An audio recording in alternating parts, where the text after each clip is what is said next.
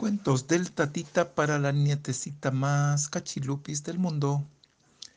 La historia de hoy se llama Los animales del zoológico.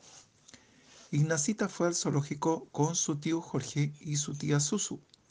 A Ignacita le gustan mucho los animales, así que estaba muy contenta de poder ver a los animales en el zoológico. Allí vio, vio animales de diferentes formas, colores y tamaños Ignacita se dio cuenta que hay animales grandes y otros pequeños, así como hay animales que vuelan y otros que caminan. Una cosa curiosa de los animales es que diferentes animales emiten distintos sonidos. Esa es la forma de comunicarse entre ellos. Si quieren decir algo, lo dicen con un sonido. Así, los perros ladran, los gatos maullan y los pájaros pían.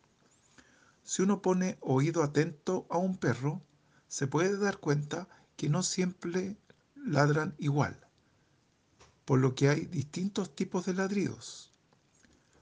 Pero al acercarse a la jaula de las jirafas, Ignacita se dio cuenta que estos animales no hacen sonidos.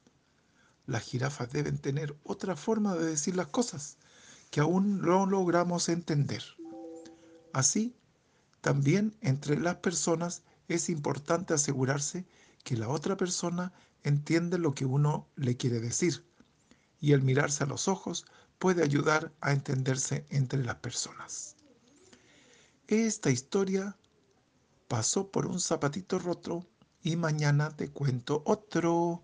Muy buenas noches y hasta mañana. Muac, muac.